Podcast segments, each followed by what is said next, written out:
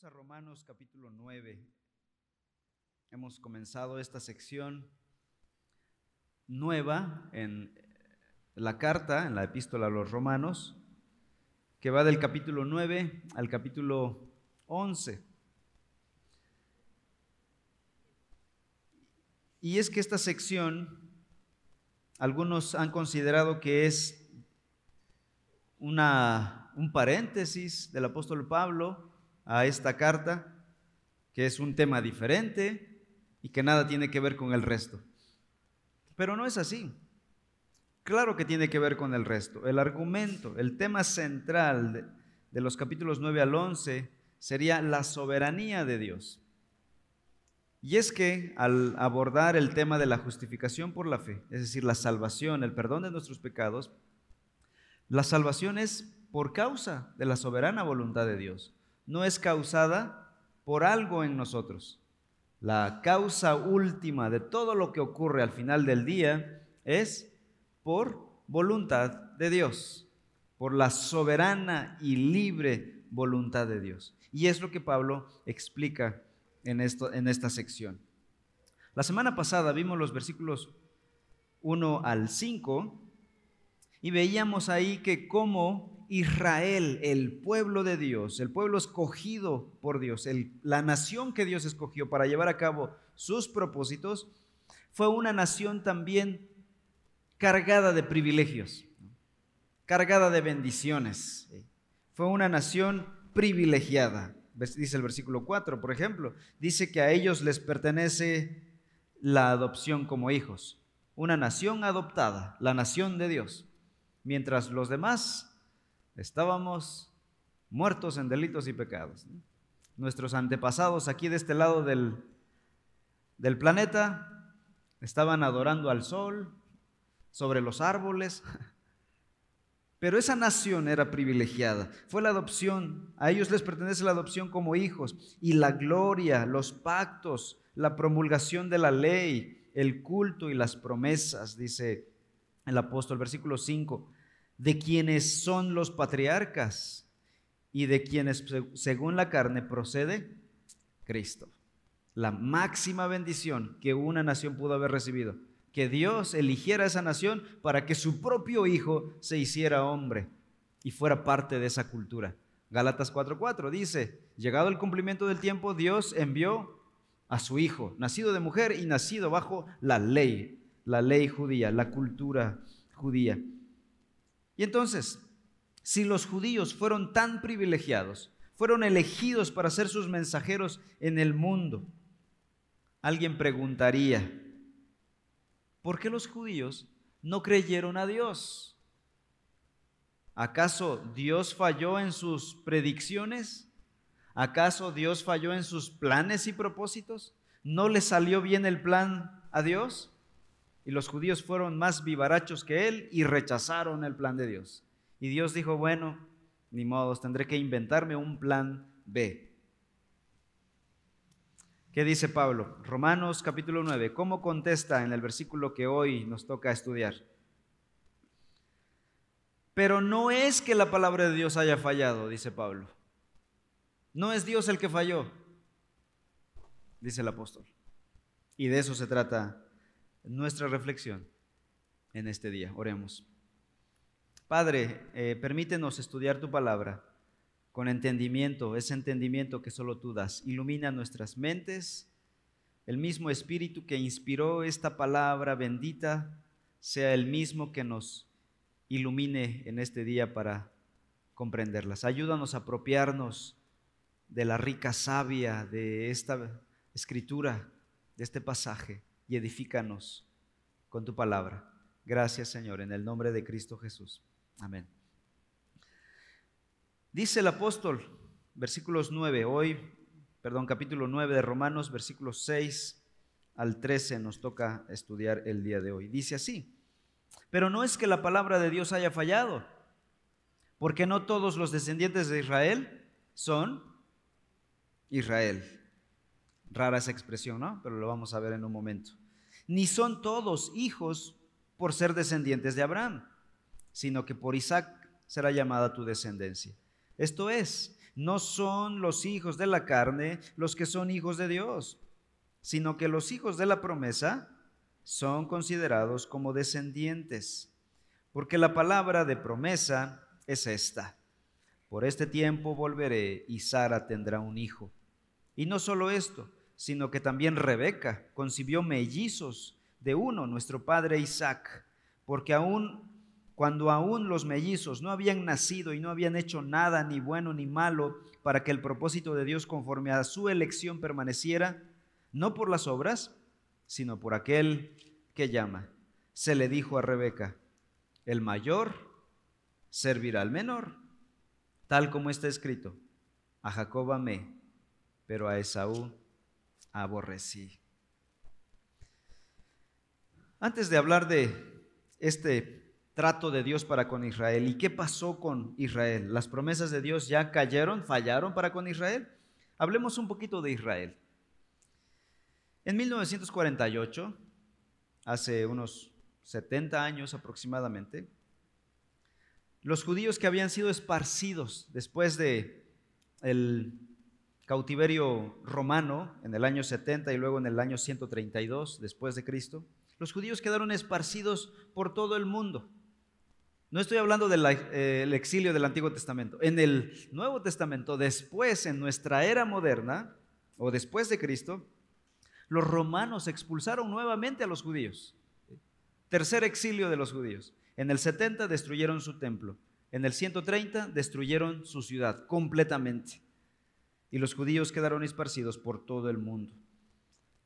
Pero dos mil años después, año 1948, estos judíos que estaban esparcidos por el mundo regresaron por la providencia de Dios y restablecieron la nación de Israel en una pequeña sección, en una pequeña eh, franja en lo que era su antiguo territorio, el territorio de Israel. En 1967, en la llamada la Guerra de los Seis Días, ganaron esa guerra contra todo pronóstico y ganaron mayor territorio y pudieron ganar el control total de Jerusalén, la que es actualmente su capital. Sin embargo, ¿será ese Israel el Israel de Dios, el Israel elegido?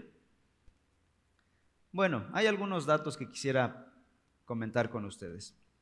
El moderno Israel no es una teocracia al estilo Antiguo Testamento, que mientras salieron de Egipto, cruzaron al, pueblo de Israel, a la tierra prometida y la conquistaron, su rey era Dios, hasta que ellos dijeron, queremos un rey como las naciones.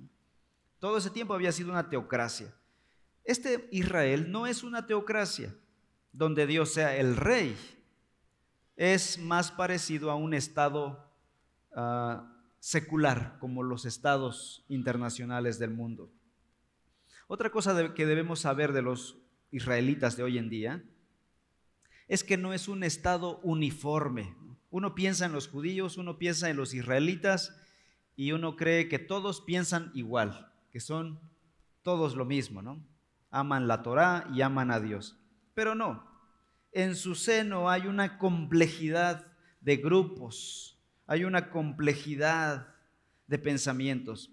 Muchos de ellos sí atesoran su legado religioso y bíblico y dicen, esta tierra nos la dieron a nosotros, a nuestro padre Abraham, se le prometió. Pero también debemos aclarar que otros judíos aún esperan la venida del Mesías. Muchos de ellos no creyeron en Jesucristo, su Mesías, lo rechazaron. Ellos, junto con Pilato, crucificaron al Mesías verdadero y siguen esperando a un Mesías. Pero ese Mesías que están esperando es un Mesías político, un libertador político que establecerá su capital en Jerusalén. Es lo que piensan ellos. Pero hay otro grupo de judíos que son totalmente ateos. Ellos no creen en Dios, ellos son blasfemos. Viven en la tierra santa, donde vivió Jesús, donde vivieron los profetas, disfrutan de esa hermosa tierra privilegiada, pero no creen en nada de Dios limitan y respetan las memorias del pasado, pero no quieren nada con Dios. Muchos israelíes, de hecho el país en general es muy respetuoso, aprecian a los cristianos evangélicos en todo el mundo. Son amistosos con todo el mundo. ¿Por qué razón? Porque nosotros amamos a Israel, es lo que concluimos la semana pasada. Aprendíamos que nosotros como cristianos somos un, un pueblo llamado a amar a ese país, a amar y orar por Israel. Y ellos lo aprecian y reciben ese aprecio. Pero muchos de ellos Reciben el aprecio porque les conviene económicamente, financieramente, para sus propósitos económicos y políticos. La mayoría de los países cristianizados de Occidente apoyan a Israel ante la ONU, ante otras decisiones políticas. Tienen el apoyo de Estados Unidos, Inglaterra, los países cristianizados, Australia, Corea del, Sur, esos países de influencia evangélica. Entonces uno podría decir, ¿ha fallado Dios a su plan, a su proyecto original? Versículo 6, regresamos a la escritura. Y dice el apóstol Pablo, pero no es que la palabra de Dios haya fallado. Dios ya le había dado a Israel las promesas, los pactos por medio de los patriarcas. ¿Cuál fue el primer patriarca que podríamos llamar Israel, que recibió la promesa y el pacto de Dios? Abraham. Abraham fue el primer patriarca. De ahí renovó su pacto con Isaac y después con Jacob. Y luego con sus descendientes, Moisés y David. Génesis 12. Aquí está la entrega del primer pacto. Versículo 1 al 3. Y el Señor dijo a Abraham, vete de tu tierra, de entre tus parientes y de la casa de tu padre, a la tierra que yo te mostraré haré de ti una nación grande y te bendeciré, engrandeceré tu nombre y serás bendición. Bendeciré a los que te bendigan y al que te maldiga, maldeciré. En ti serán benditas todas las familias de la tierra. Ahora, Pablo en este pasaje, en Romanos 9, va a hacer una distinción muy importante y muy radical para nuestro entendimiento de la actitud del Israel moderno versículo 6. Romanos 9, 6. Vamos a buscar algunos otros pasajes, pero tengan ahí su separador en Romanos 9, el versículo 6. Ya, ya dijo Pablo que la palabra de Dios no ha fallado. ¿Cuál es el problema entonces? Si no fue Dios quien falló, ¿quién falló? Dice el versículo 6, segunda parte. Es que el problema es que no todos los descendientes biológicos de Israel son el verdadero Israel espiritual. Ese es el problema, ese es el meollo del asunto. Y saben, esa es la tesis de esta predicación. Ese es el hilo que vamos a llevar en toda esta exposición. No todos los hijos biológicos de Israel son el Israel espiritual de Dios. Y con esa llavecita podemos entender no solo Romanos 9 al 11, sino todo el Nuevo Testamento. Y toda la escatología también. Algunos de los descendientes Aquí lo que está diciendo Pablo es, tenemos que definir correctamente a Israel.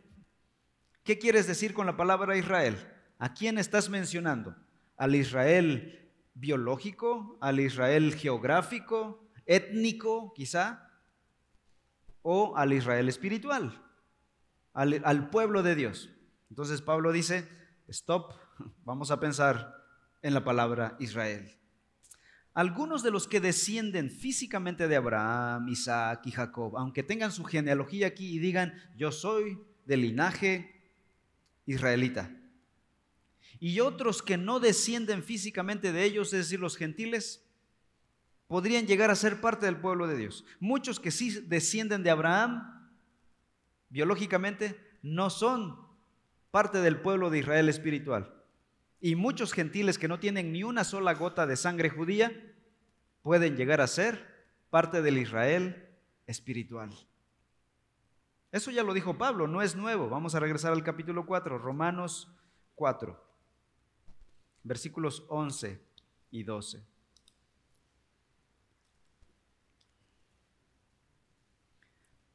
La circuncisión era una señal. Yo estoy leyendo aquí la NTV, es un poquito más clarita.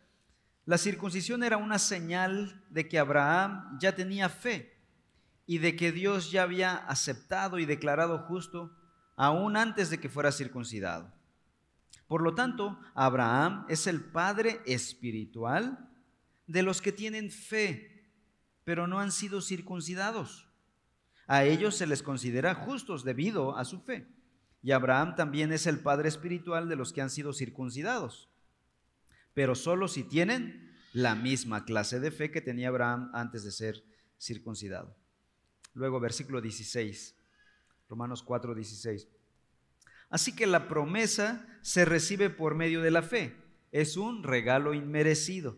Y vivamos o no de acuerdo con la ley de Moisés, todos estamos seguros de recibir esta promesa si tenemos una fe como la de Abraham, quien es el padre de todos los que creen. Así que Pablo dice, vamos a definir Israel, el verdadero Israel. ¿Y cómo lo va a hacer? Vamos de regreso a las escrituras, dice el apóstol Pablo. Vamos a explorar, vamos a hacer una exégesis del Antiguo Testamento, dice el apóstol Pablo. Y así que va a tomar dos familias el apóstol. Vamos a analizar a dos familias y ver si sus hijos son realmente el Israel espiritual, el pueblo de Dios. Va a tomar en primer lugar a la familia de Abraham y después va a tomar a la familia de Isaac. Entonces, como con una lupa, analicemos a la primera familia, la familia de Abraham. Romanos 9, versículo 7 al 9, donde dice, ni son todos hijos por ser descendientes de Abraham, sino que por Isaac será llamada tu descendencia. Esto es, no son los hijos de la carne, los que son hijos de Dios.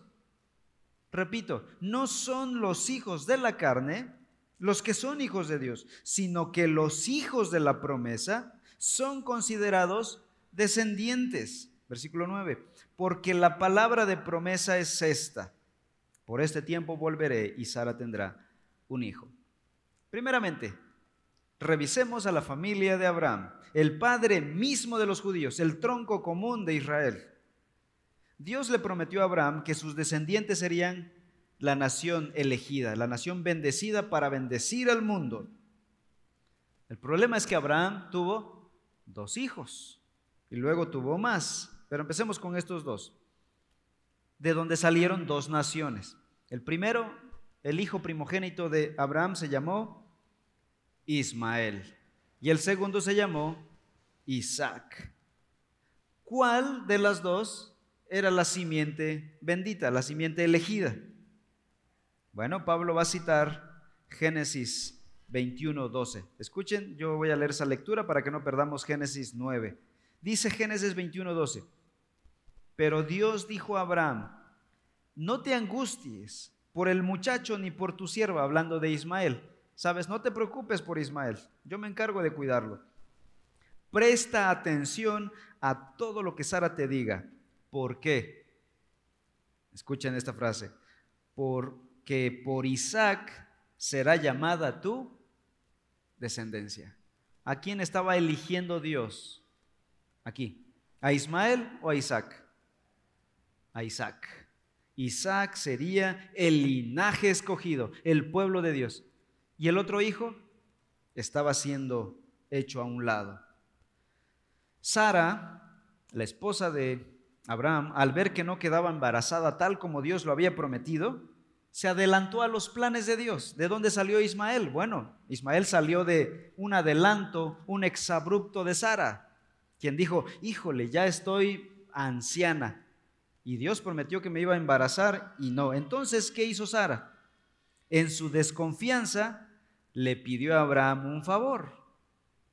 Toma a mi esclava Agar, la egipcia, para que nos dé a luz nuestro hijo prometido por Dios. Y Abraham, ni tardo ni perezoso, tomó a Agar como mujer. Y nació Ismael. Interesante.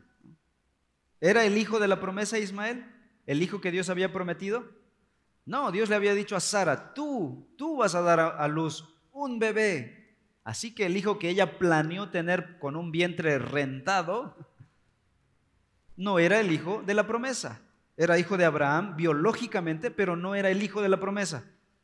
¿Se dan cuenta? Desde el primer momento ya estamos haciendo una distinción.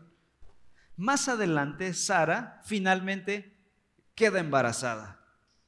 Y seguramente pasó por su cabeza, ¿y ahora qué voy a hacer con Agar y con Ismael?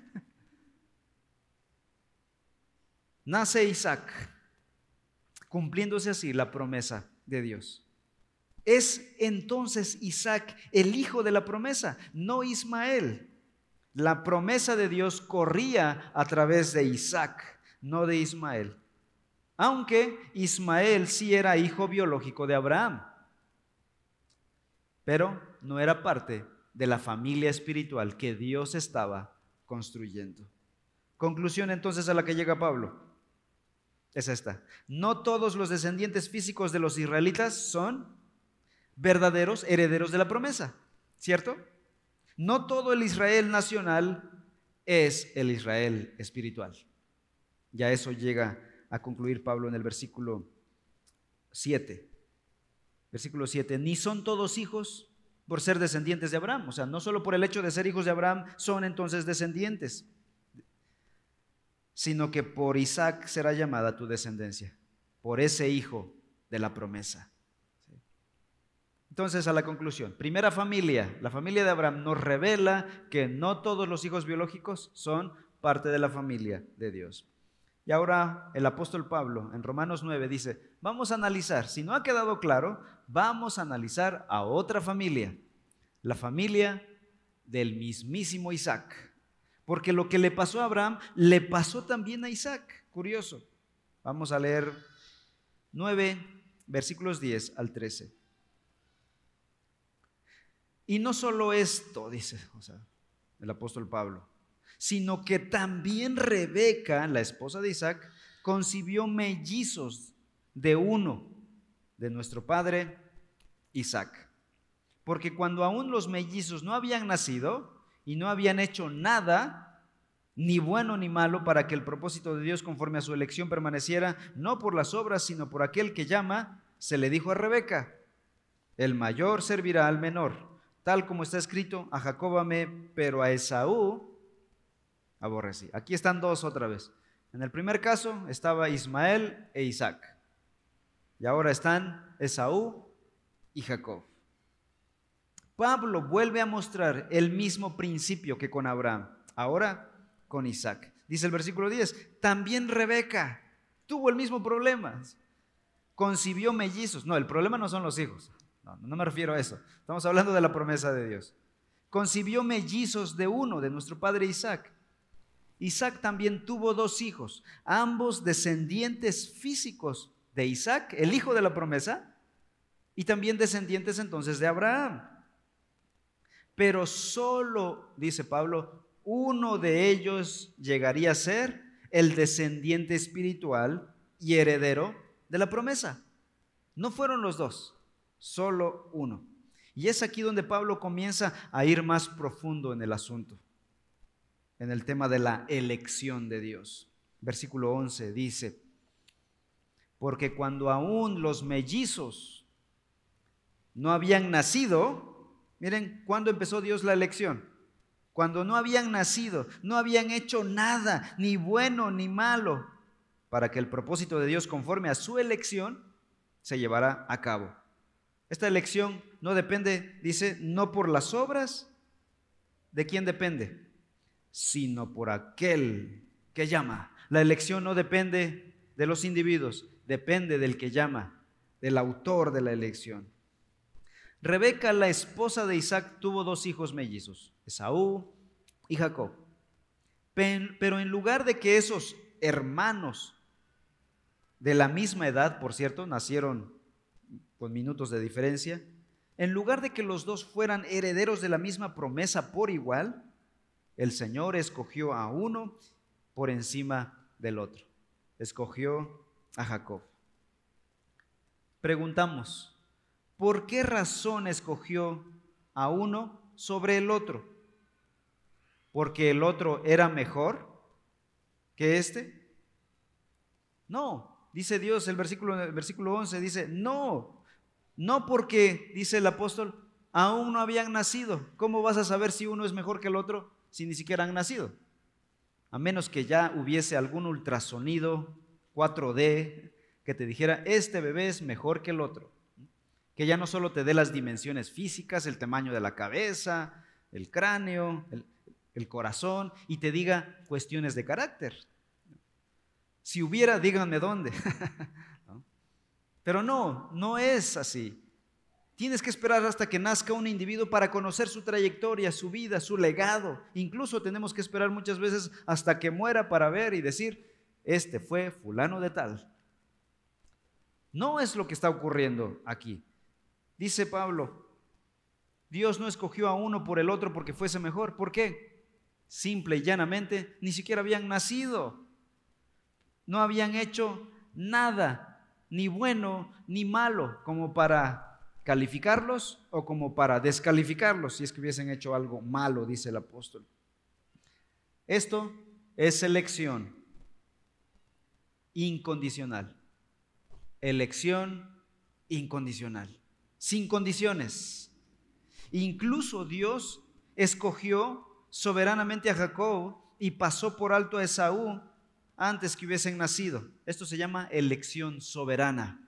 ¿eh? Estos son los calificativos de la elección. Incondicional y soberana, libre de cualquier influencia humana. De la misma manera, hermanos, a lo largo de la historia, no todos los judíos han sido salvos. No todos los que han nacido biológicamente de Israel han sido salvos. Aun cuando sean el pueblo de Israel biológica, étnicamente, sigue pasando hoy en día. Y esa es la explicación de por qué allá en el territorio de Israel muchos son ateos, muchos son Ismael, muchos son Esaú. Siguen rechazando a Dios, siguen rechazando la voluntad de Dios. Y seguirá ocurriendo. ¿Qué dice Pablo? 9:11. Porque no todo Israel es Israel, en pocas palabras. No, no todo el Israel espiritual, este, biológico, étnico, es el Israel espiritual. Y sigue pasando. Y así ocurrirá, dice el apóstol.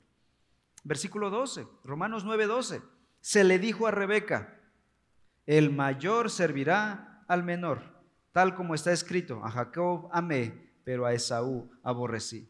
Incluso Esaú, quien nació unos minutos antes que Jacob, o sea, era el primogénito así por, por casi nada, pudo haber sido elegido por ese pequeño mérito, pero no fue así. Esaú y sus descendientes han rechazado a Dios.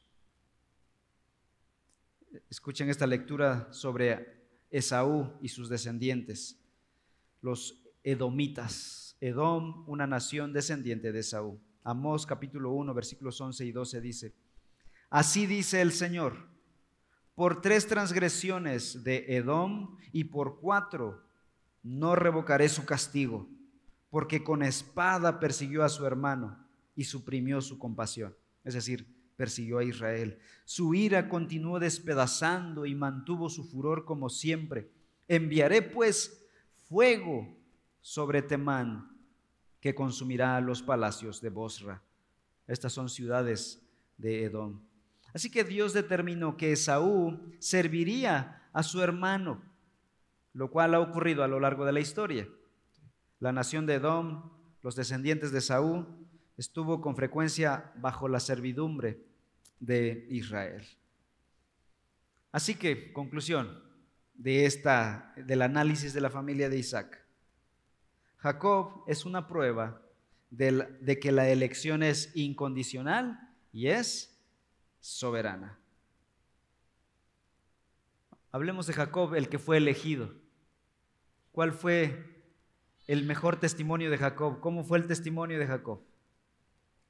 Jacob mismo, el que había sido elegido por Dios, no fue un excelente hombre, alguien en quien tú pudieras confiar. De hecho, en su juventud, él y su madre, Rebeca, hicieron algo que nadie debe copiar. Mamás, no hagan esto con sus hijos. Engañaron a su anciano padre, quien ya estaba ciego, para robarle la bendición de Esaú, el hijo mayor. Y se la robó. Ahora, déjenme decirles esto. ¿De quién era la bendición de primogenitura y de herencia? Legalmente era de Esaú por ser el mayor, por unos minutos. Pero espiritualmente Dios en su providencia habría de acomodar las cosas, no sabemos cómo, pero se la iba a dar a, a, Jacob. ¿Por qué a Jacob? Porque Jacob era el que había sido elegido por Dios. Sin embargo, vean lo que hace Dios en su soberana providencia. Usó el pecado, la mentira y la deshonestidad de Rebeca y de Jacob para que la bendición llegara de, Isaac a Jacob. Esto no nos justifica, hermanos, de decir, miren, ya ven, podemos torcer las cosas y Dios va a usarlo para sus propósitos. No, porque en el caso de Jacob, esto le costó muchas consecuencias dolorosas. Dios eh, endereza, iba a decir endurece, endereza nuestras cosas que hacemos mal, nuestros pecados, nuestras malas actitudes y malas decisiones, en su gracia, en su misericordia. Esto es pura compasión de Dios. Pero ¿saben qué? Las consecuencias las pagamos. Las consecuencias las tenemos que sufrir en nuestra propia vida. Pero Dios en su gracia y en su soberana providencia enderezó y usó para sus propósitos sabios esta actitud pecaminosa de Rebeca y de Jacob para finalmente traer la bendición a Jacob. Jacob más adelante salió huyendo de su padre, no lo volvió a ver hasta casi al final de los días de Isaac y a sus hermanos. Llegó huyendo a un nuevo país donde se enfrascó en una lucha de mentiras y engaños con el que era su suegro. ¿No te gustaría tener un yerno así? Mentiroso, engañoso. Luego, cuando ya fue padre, tuvo preferencias con sus hijos, apreciaba más a unos que a otros. Y no le importaba si los demás escuchaban decirle a uno, tú eres mi preferido. No tenía ningún problema para decirlo. Poca ética paternal. Esto prueba que Dios no lo eligió por ser bueno. Si Dios hubiese elegido en base a méritos, ¿qué es lo que Jacob hubiese ganado? No la elección, sino la descalificación. Eso habría ganado Jacob. Hermanos, si Dios nos hubiese elegido por condiciones en nosotros, nosotros no habríamos sido salvos, habríamos ganado el infierno doblemente. Por eso la elección tiene que ser incondicional, tiene que ser soberana, por eso la salvación tiene que ser por elección de Dios no por nosotros, no por méritos. Hermanos, la soberana voluntad de Dios, la elección de Dios, la predestinación de Dios no es mala. Se los puedo asegurar y les ruego a aquellos que tengan luchas en su mente contra la doctrina de la predestinación y la elección, que se quiten esos prejuicios de sus mentes. Es lo más sabio, es lo más coherente si creemos en un Dios tan grande y tan elevado y tan perfecto que calcula cada milímetro del universo y del cosmos. No podría existir salvación si no fuese de otra, si fuese de otra manera. Dios decidió salvar y llevar a cabo su plan de redención a través de la elección y predestinación eterna. Y si alguien sigue insistiendo y el libre albedrío, hermanos, ya veremos el tema del libre albedrío en su momento. Ya lo veremos. Ya lo veremos. No coman ansias. ¿Dónde queda el libre albedrío del hombre? No somos robots. La semana pasada respondimos parcialmente a esta pregunta. ¿Es el hombre un robot entonces? No, no, no lo es. Somos agentes morales libres. Pero tú usas tu libertad, ¿sabes para qué? Para pecar. Si Dios no manda su espíritu para regenerar nuestro corazón, ¿sabes qué elegiríamos siempre? Siempre el pecado, siempre rechazar a Dios. Eso es lo que hace tu libre albedrío. ¿Sigues queriendo tu libre albedrío? Yo no. Yo quiero un Dios soberano que en su gracia elija de manera incondicional. Dios, por favor, no me dejes a mi libre albedrío, porque yo lo que voy a elegir va a ser mi podredumbre espiritual, mi pecado. Aquellos que piensan en el libre albedrío es que piensan muy alto de ellos mismos, del, hombre.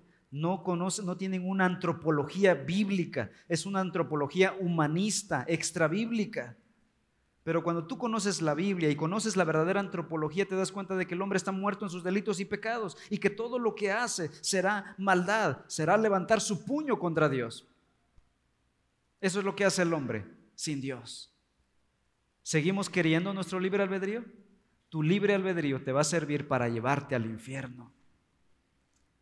Necesitamos, amados hermanos, necesitamos un Dios misericordioso, lleno de gracia y de amor, que elija de manera soberana y de manera incondicional. Si no, no hay esperanza. No tenemos una pizca de esperanza. Seguiremos aprendiendo acerca de, de ese tema. Conclusión. Dios escogió de manera soberana a Isaac, luego a Jacob y luego a algunos de sus descendientes judíos para traer al Redentor de toda la raza humana, a Jesucristo. Todos ellos, a pesar de haber sido con frecuencia rebeldes y a veces idólatras, Dios los usó para sus planes, porque la salvación es incondicional. Pablo usó en este pasaje a Abraham, Isaac y Jacob para mostrar que de ellos saldría no todo una, nación biológica para Dios, sino un remanente para Dios. Y esa palabra la va a usar más adelante. No todo Israel es Israel, dice. Entonces, de todo Israel, solo un remanente es el Israel. Vamos al capítulo 11. Romanos 11. Vean lo que dice el versículo 25. Romanos 11, 25 porque no quiero, hermanos, que ignoren este misterio, para que no sean sabios en su propia opinión. ¿Qué cosa quieres que sepamos? Que a Israel le ha acontecido un endurecimiento parcial hasta que haya entrado la plenitud de los gentiles. Así, todo Israel será salvo. Ahora, ese todo Israel es, se refiere al remanente, aquel pequeño grupo que Dios ha guardado para Él mismo, un remanente, los verdaderos israelitas espirituales. La elección de Dios para salvación es incondicional, es soberana. Dios es soberano en la elección, pero el hombre es responsable en su respuesta. Aquí lo que estamos viendo es que Dios es soberano y el hombre es responsable. A Esaú nadie lo obligó a ser malo, a Ismael ellos desobedecieron a Dios. Así que Dios es soberano y los hombres son responsables. Somos agentes morales libres. ¿Cómo Dios puede ser totalmente soberano y cómo el hombre puede ser totalmente responsable? Bueno, la Biblia lo enseña y de alguna manera que no podemos entender completamente ocurre. Así que, mi amado hermano, no te corresponde decir, es que si yo no soy elegido, entonces no sé si debo seguir a Dios. No te corresponde decir, ¿cómo sé que soy elegido? ¿Hay alguna marca en mi espalda, alguna estrella, algún lunar? ¿Cuál es la marca de la elección? Hermanos, no nos toca preguntar si somos o no elegidos. ¿Qué te toca, mi estimado? Tu responsabilidad cuando escuches el Evangelio es responder con fe. Eso te toca a ti, porque tú eres un agente moral libre, creado con todas las facultades mentales para responder a Dios. ¿Cuál debe ser tu respuesta cuando escuches el Evangelio de Jesucristo de ven a Cristo Jesús? Tu responsabilidad es venir a Cristo Jesús. Déjale a Dios el tema de la soberana elección incondicional. Porque Dios es soberano, sí, pero nosotros somos responsables. Otro problema que algunos piensan y dicen, bueno, si Dios elige para salvación, ¿para qué predicamos? ¿Para qué hacer obra de evangelismo si Dios va a salvar a los elegidos? la punta del iceberg es la evangelización y el cuerpo del iceberg es la soberana voluntad de Dios. Dios le dio una comisión a la iglesia de ir y hacer discípulos a todas las naciones. ¿Qué debemos hacer, hermanos? Somos responsables de obedecer y predicar el Evangelio a todo mundo. No vayas y le levantes la playera a alguien para ver si trae la marca de la elección. Ah, este es elegido, a él sí le predico. Ah, este no es elegido, a este no le predico.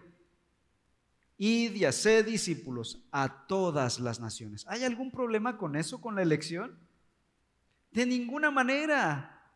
Esto nos motiva, nos impulsa a creer que si Dios ya eligió, ya, ya predestinó a muchos para salvación, esto a mí me motiva.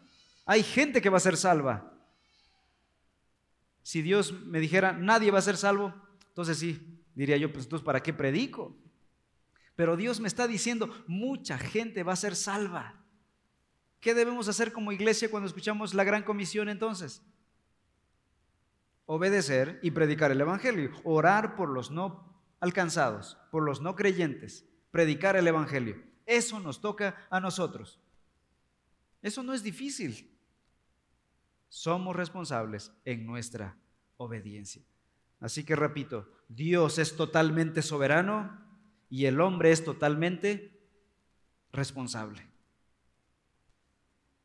Esa es la doctrina que vemos en la escritura. Si tú quieres coartar la soberana elección de Dios, arranca de tu Biblia Romanos 9, 10 y 11. Arranca de tu Biblia Efesios capítulo 1. Arranca de tu Biblia Gálatas capítulo 3. Y así vas a ir arrancando hoja tras hoja hasta quedarte sin Biblia. ¿Por qué? Para acomodar tus ideas por sobre la Biblia. Creo que no queremos eso, hermanos. Creo que queremos sujetar nuestra mente a la escritura. Dios es soberano y el hombre es responsable.